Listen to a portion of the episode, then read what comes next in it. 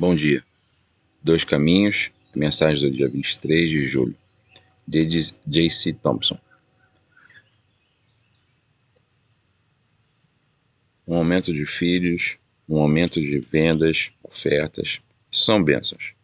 Salmo 1.1 diz, Bem-aventurado o homem. Salmos 34.8 diz, Prove e veja que o Senhor é bom. Bem-aventurado o homem que se refugia nele.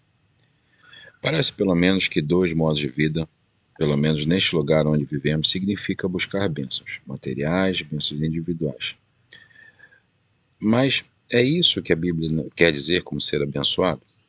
A Bíblia diz que aqueles que são abençoados são aqueles que temem fazer o mal, aqueles que ajudam os pobres, aqueles que esperam a ajuda do Senhor. Bem-aventurados são aqueles que honram o sábado, aquele que é disciplinado pelo Senhor, aquele que, cujos pecados são perdoados. Também menciona aqueles que permanecem firmes enquanto suportam provocações, que morrerão no Senhor, aqueles que o Cordeiro convida para a refeição nupcial. Hoje, em nossa segunda semana de verão nos Salmos, estaremos caminhando pelo início deste livro, que altera o mundo. Os Salmos são um livro importante na caminhada da fé. E devo confessar, os salmos só são fáceis para mim quando estou passando por uma luta intensa. Sinto o alívio de ser transparente com Deus, compartilhando profundamente minha dor, meus nojos, minha frustração, encontrando uma família nos salmos que vem a Deus com essa atitude de encontrar Deus aceitando de bom grado, mas movendo-os em sua compreensão de seu momento no tempo. Mas, outras vezes, não consigo entrar na poesia de tudo. Isso pode parecer difícil de acreditar para alguns de vocês, é, porque esse rosto, essa barriguinha aqui, também fala poesia, mas é verdade. Achei essa citação do Dr. James Hamilton, que me ensinou os salmos no seminário. Foi útil para mim na abordagem deste livro. Os salmos são completamente bíblicos e por eles o povo de Deus, através dos tempos, teve a compreensão da narrativa mestra da Bíblia aprofundada, sua fé nas verdades que fluem dela fortalecida, seus instintos comportamentais aguçados e tudo que não vem através de palestra, mas poesia. O objetivo dos salmos não é o abalo emocional, mas sim os autores desejam incutir verdades bíblicas profundas de uma forma que realmente mova o coração através da poesia e do canto. Hoje, temos de chamar o salmo didático, o salmo de ensino, e é o próprio salmo para começar o livro. Seu objetivo é mostrar a maneira correta de entrar neste livro. Dois caminhos. Eu gosto da tradução do NASB, porque aqui eles põem o hebraico um pouco mais claramente. Bem-aventurada a pessoa que não anda no conselho dos ímpios, nem fica no caminho dos pecadores, nem se senta no assento dos escarnecedores. Esse conjunto de três afirmações sobre o que o homem abençoado não deve fazer é meio chocante. Abençoado, na nossa cultura, ensina a se tratar de coisas que você realiza, ganha ou faz positivamente, mas não de evitar as coisas. Mas é claro que o homem abençoado faz uma vida de evitar o mal. Caminhar significaria evitar o estilo de vida ou o modo de vida daqueles que tentam influenciá-lo para um modo mundano de viver desprovido da existência da lei de Deus. Fica de pé. É, ficar de pé significaria uma demora, mas você não está apenas prestando atenção quando caminha, mas agora que você está demorando por ali, desejando ouvir mais do que ele tem a dizer, sentar-se no assento dos escarnecedores é fim desse movimento em direção ao mal. Estás à mesa com aqueles que procuram zombar de Deus e seus caminhos. Esta é uma ilustração progressiva. O autor está tentando ensinar ao leitor com quem você se reúne, ouve, a procura e imitar as coisas profundamente. É por isso que os pais costumam perguntar: com quem você está saindo? Quando eles veem você com alguém, de novo, eles vão perguntar: quem era aquela pessoa com que você estava falando? Eu não a conheci antes. Mas os adultos, e é mesmo para nós, são aqueles com que você passa mais tempo, aqueles com que você procura imitar para se tornar um seguidor mais dedicado de Cristo. Então, Salmos 1 e 2 diz: mas eles se deleitam na lei do Senhor, meditando nela dia e noite. Compare este quadro com o que acabamos de discutir. Ainda um modo de vida, ainda constante sobre uma filosofia de vida. Mas neste caso, o autor está se deliciando com a lei do Senhor. A palavra meditar aqui significa, na verdade, murmurar em hebraico. Agora, a maioria de nós pensa em murmurar quando se trata de doença mental ou quando presta a adormecer. Mas a imagem que o Senhor está tentando transmitir é quando você recebeu uma carta de incentivo, quando você recebeu uma carta de amor. Ainda penteio as palavras de incentivo para minha esposa. Eu os murmuro para mim mesmo. Isso pode ser verdade. Ah, como ela me ama. Este é o quadro que o autor quer que nós entendamos. Uma coisa sempre voltei nesses textos é a ideia da devoção e identidade estão ligadas. Somos identificados pelo que nós dedicamos, nos dedicamos. E você, ao que se dedica? Sobre o que você continua murmurando? Deuteronômio 6, 4, 7 diz: Ouça, ó Israel, o Senhor é o nosso Deus, somente o Senhor. E você deve amar o Senhor, seu Deus, de todo o coração, de toda a alma e de toda a sua força. E deveis comprometer-vos de todo o coração com estes mandamentos, que hoje vos dou. Repeti-as uma e outras vezes para seus filhos. Fale sobre eles quando estiverem em casa, quando estiverem na estrada, quando for dormir e quando estiverem levantando. Este é o movimento murmurante e consistente que está se conectando com a palavra de Deus, que o Salmo 1 está imaginando. Por um momento, e pense nisso como uma avaliação da sua devoção que você gastou tempo pensando na semana passada?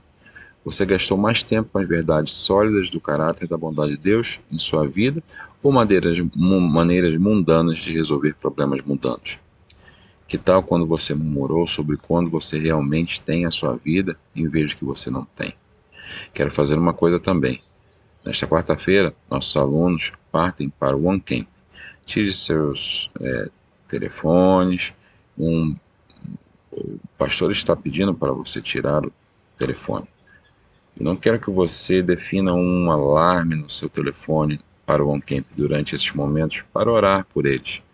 Passe algum tempo murmurando no Senhor sobre eles e seus líderes. No 19, teremos grupo de tempo de ensino e adoração. Às 19 horas, grande, às 19 horas, coloque o alarme para um grande grupo de ensino e adoração. Às 20h30, o tempo de compartilhamento estudo de pequenos grupos. E às 9h45, o estudo bíblico matinal. Você se comprometeria a orar por um desses horários na quarta, quinta, sexta e sábado? Duas fotos. Salmo 1, 3. São como árvores plantadas ao longo da margem do rio dando frutos a cada estação. Suas folhas nunca murcham e prosperam em tudo que fazem. As árvores são um retrato de um relacionamento com Deus com todas as Escrituras. Pense nas árvores do jardim do Éden. O autor deseja que meditemos sobre a lei do Senhor, é, levantando leitores a levando os leitores a pensar sobre as árvores mencionadas na lei. Esta imagem particular de uma árvore plantada na água deve nos apontar para o jardim do Éden. Era aqui que Adão e Eva tinham o que precisavam. As árvores eram abastecidas abundantemente pelos rios ao seu redor. O autor está nos dando uma imagem poética daqueles que evitam o mal e se deitam, se deleitam com a lei do Senhor, não aquelas árvores do Éden. Eles são ricamente abastecidos com tudo que precisam.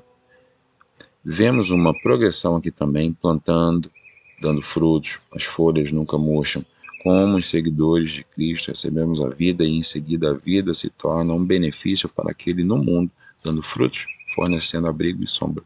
Recentemente pude ver um ambiente desse tipo. Estas são em Porto Rico. Suas raízes crescem profundamente na água, mas você pode vê-la acima da água. Em Porto Rico existe três das cinco únicas baías de é, bioluminescentes do mundo. Esses manguezais ajudam a criar um ambiente para essas baías que é, ficam é, usando a água e jogando o sal de volta O autor também está escrevendo que, dedicando-nos a, a Deus dessa maneira, experimentaremos Sua presença. E antigos teólogos chamam isso de comunhão com Deus. Mas esse não é o único quadro escrito em Salmo. Salmos 1 e 4 diz: Mas não os ímpios, são como joias inúteis, empalhadas pelo vento. O chafre é uma cobertura externa de um, uma cabeça de grão. É indigesto pelos humanos e no Antigo Testamento era frequentemente queimado.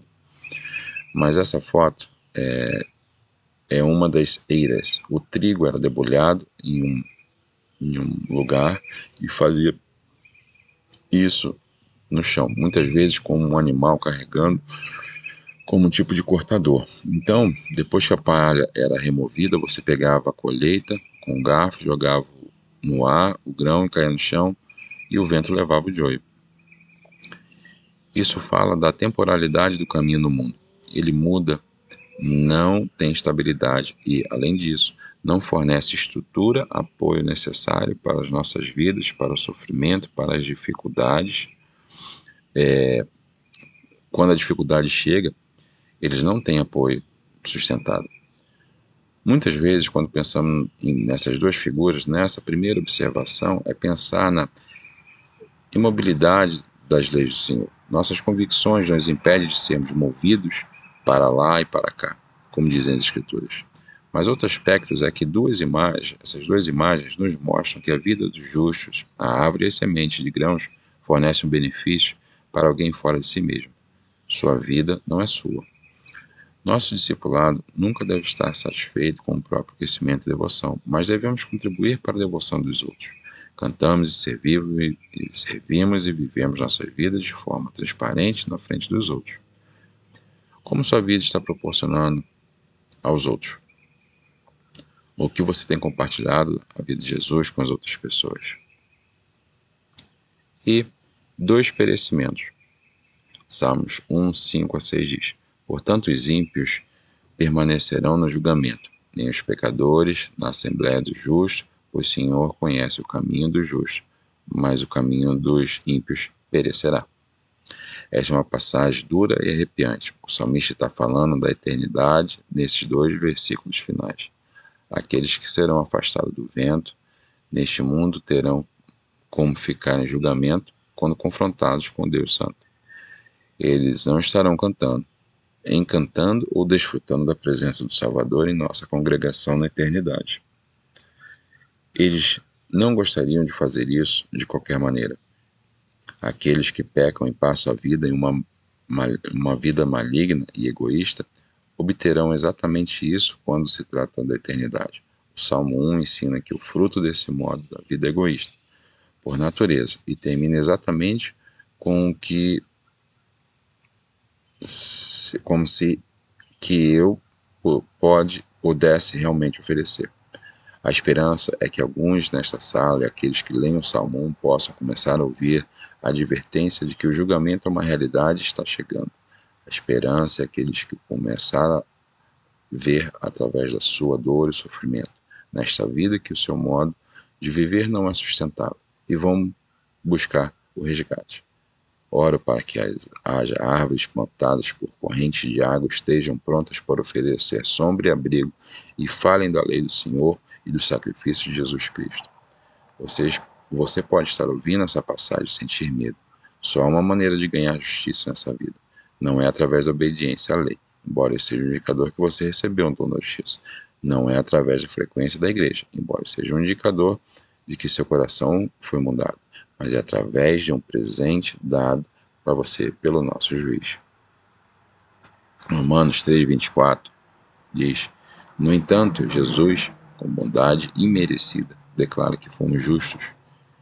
Ele fez isso através de Cristo Jesus, quando nos libertou da penalidade dos nossos pecados. Deus, pela sua graça, não pelo seu ganho, livremente por causa do seu amor, não da sua amabilidade.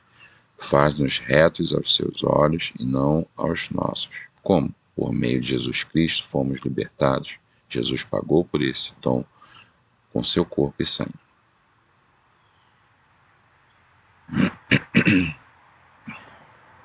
Deixe isso em suas mentes.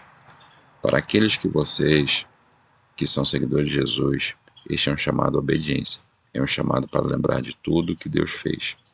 Ele revelou seu caminho como o um único caminho verdadeiro. Ele trouxe você para um lugar onde você pode ouvi-lo. Ele continua a oferecer oportunidade para crescer. Ele zela pela sua vida, fornece proteção e bênção. Mas o Senhor não vos fará obedecer. Ele vai oferecer, ele, ele vai oferecer. Ele está novamente oferecendo hoje. Através do autor do Salmo 1, há uma descrição de ofertas distintas. Não é prospectivo, certamente se concretizará. É a própria realidade da vida aqui na Terra.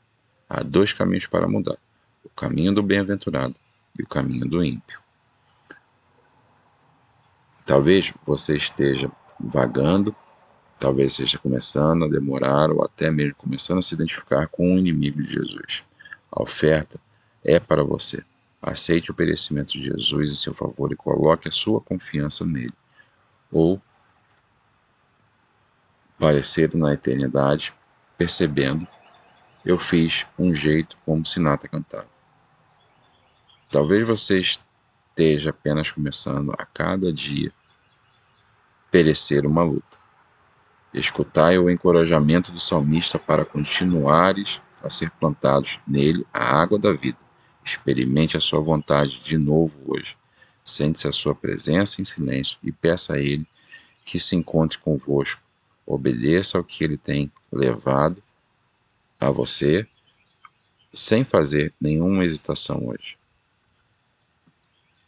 Oremos e bom dia.